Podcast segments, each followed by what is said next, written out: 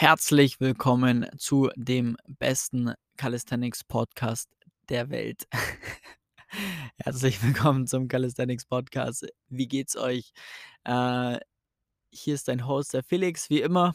Und äh, wir schauen uns heute mal die Technik an, beziehungsweise sprechen über die Technik, über grundlegende Technik, eher auf der Meta-Ebene, würde ich jetzt mal sagen.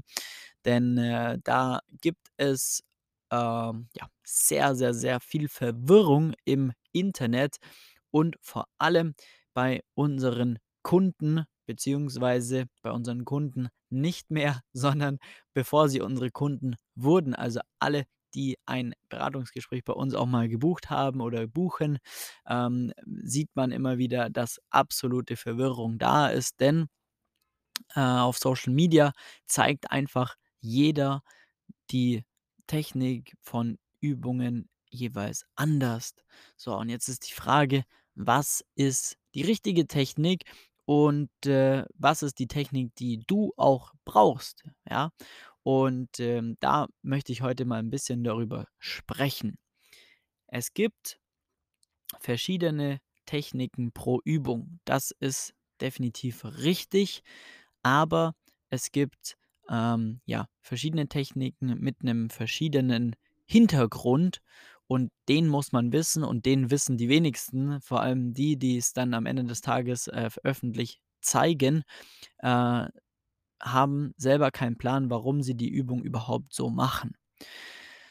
So, das ist mal Punkt 1. Das heißt, dass diese äh, Verwirrung vorhanden ist, kann ich absolut nachvollziehen, weil als ich damals mit Calisthenics angefangen habe, ähm, wusste ich auch nicht, wie das funktioniert. Ich meine, mittlerweile ist es keine, keine, ähm, keine Kunst mehr zu wissen, dass man die Schulterblätter nach unten, nach hinten unten ziehen sollte bei, bei Klimmzügen, ja. Aber ist das wirklich sinnvoll und warum mache ich das Ganze? Das ist natürlich jetzt das Interessante dahinter. Und äh, das sind Dinge, die ich für mich oder wir für uns auch äh, immer noch optimieren, aber mittlerweile schon auf einem Level, äh, ja, wo, wo die meisten gar nicht hinkommen, sage ich mal, weil wir uns extrem viel mit der, äh, ja, mit der Anatomie des Menschen auseinandersetzen und damit auch arbeiten. Also bei uns intern im Training erklären wir auch sehr, sehr, sehr viel mit Anatomie, wie Muskeln funktionieren, wie ähm, ein Muskel sich verhält, wenn er sich zusammenzieht, welche ja, Kraftpotenziale ein Muskel in welcher Position hat, wie die Faserverläufe sind und so weiter und so fort. Und äh, damit lassen sich dann auch Bewegungs- Muster herleiten, weil man natürlich äh, wissen muss, wie Muskeln funktionieren, welche Funktion haben die, wo ist ungefähr der Ansatz, der Ursprung und wie funktioniert das Ganze. Und dann versteht man auch, wie Übungen auszusehen haben, wenn man dann noch ein bisschen ein Verständnis für Mechanik tatsächlich mitbringt, dann äh, ja, kann da nichts mehr schiefgehen. Aber dieses Verhän Ver Verständnis oder grundlegend dieses Wissen, das ist sehr komplex, muss man auch ganz ehrlich sagen. Äh, wenn man jetzt wirklich als 0815 Sportler, wo man noch nie was damit zu tun hatte, ähm, jetzt sich auf einmal anfangen muss, mit Anatomie und Biomechanik zu beschäftigen, dann ist es ein komplexes Thema. Das ist auch der Grund, weshalb man eigentlich nie aufhören sollte, sich damit zu beschäftigen, zumindest äh, wenn man Trainer ist und anderen Leuten sich das beibringt, weil äh, auch die Wissenschaft entwickelt sich weiter. Da kommen immer wieder neue Erkenntnisse, immer wieder neue äh, Studien heraus, die man auf jeden Fall berücksichtigen sollte. Und ähm, so ist es Arbeiten bei uns letztendlich auch, durch das, dass wir ja jeden Tag mit über 100 Menschen äh, zusammenarbeiten und äh, Videos analysieren, ist es einfach ähm, ja so ein Erfahrungsschatz, damit wir schon fast unsere eigenen Studien aufbauen können, weil wir einfach so viele verschiedene Bewegungsmuster sehen. Wir sehen so viele verschiedene Längenverhältnisse zu Unter-Oberarm zum Beispiel äh, und so weiter und so fort.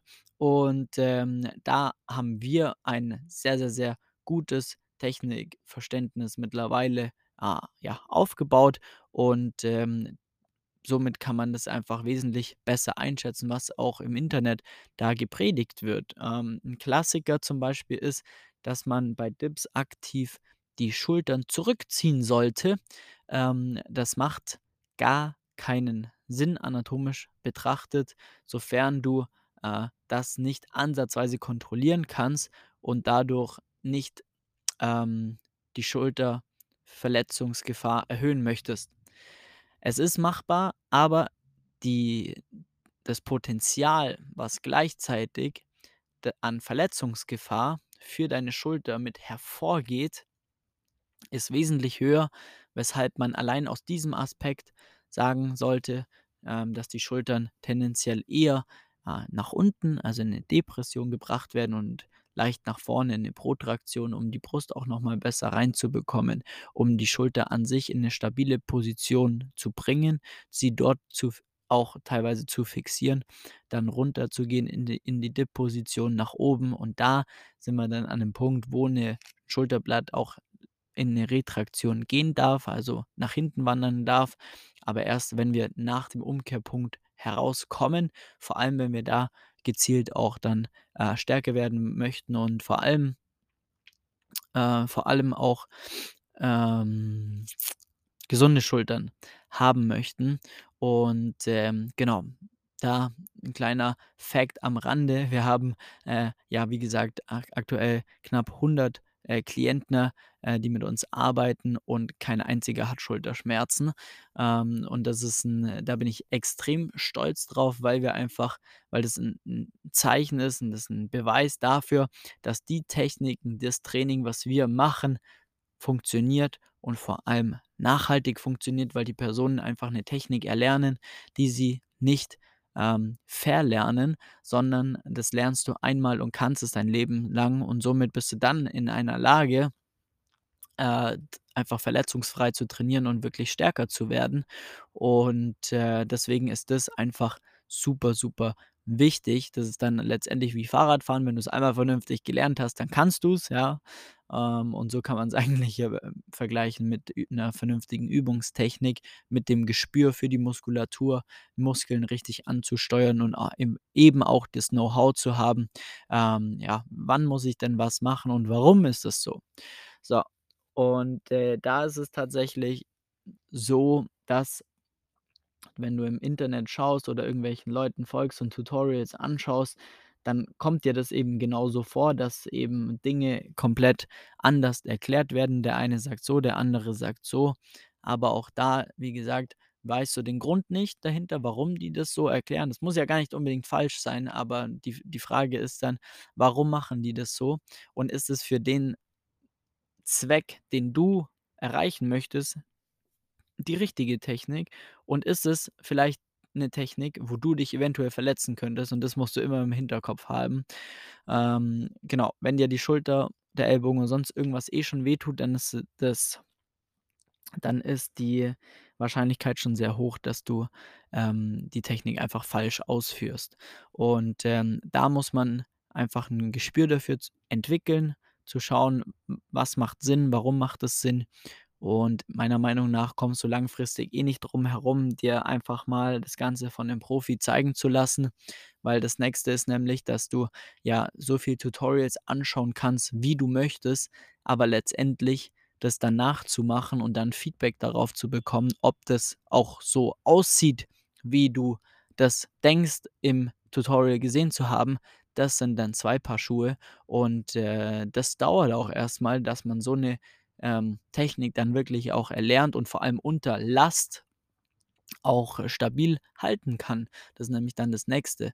Ja, die Technik hier und da bei Bodyweight-Übungen schön und gut, aber was passiert dann, wenn das kein Problem mehr für dich ist und du möchtest dann mal 'n bisschen Gewicht bewegen, äh, mit den zusätzlichen Übungen?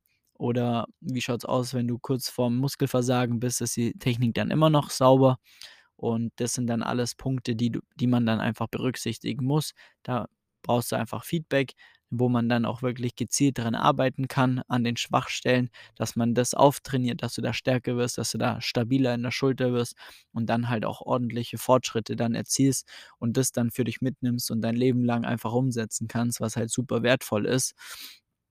Und, äh, dann auch mit 'nem gewissen Know-how du dann auch andere Tutorials und so weiter dann, äh, noch mal anders lernst einzuschätzen, weil das ist nämlich, ja, 'n ri 'n riesengroßes Problem einfach, dass auch Leute, die dann irgendwo Tutorials hochladen, halt selber wirklich ganz, ganz, ganz wenig Plan zum Teil haben. Es gibt gute, da brauchen wir gar nicht darüber sprechen. Es gibt gute Tutorials, aber selbst da das beste Tutorial bringt dir nix, wenn du es nicht nachmachen kannst und dann Feedback darauf bekommst, ob du's wirklich richtig machst. Und, äh, das ist dann wirklich so einfach der Punkt, wo man reingehen muss, wo man, wenn man's vernünftig machen möchte, dann doch richtig. Und, äh, dazu lade ich dich dann gerne zum Beratungsgespräch ein mit 'ner kostenlose Technikanalyse. Das bedeutet, du bringst dann auch mal wirklich 2, 3 Übungsvideos mit und dann analysieren wir das gemeinsam. Ich erkläre dir das auch anhand von 'nem ja, von der Anatomie des Menschen, gerne mit 'nem schönen Schaubild dazu, dass du da wirklich 'n gutes Verständnis dafür bekommst, um dann auch zu wissen: „Okay, so muss ich das also machen, das mache ich falsch, da bin ich noch instabil in der Schulter oder sonst irgendwas.“ Und, äh, dann genau, dafür trag dir jetzt so sofort einen Termin ein www.flex-calisthenics.com und, äh, dann schauen wir uns deine Übungen an, schauen, was du noch verbessern kannst, was da die nächsten Schritte wären, damit du da weiterkommst. Und, äh, dann ist auch da gar kein, ja, Verständnisproblem mehr da, wenn du auf Social Media irgendwas siehst, denn dann weißt du einfach, wie's funktioniert und, äh, hast einfach so 'n riesengroßen Mehrwert bekommen, weil das verlernst du nicht mehr. In diesem Sinne, vielen Dank fürs Einschalten. Bis zum nächsten Podcast. Dein Felix. Tschau.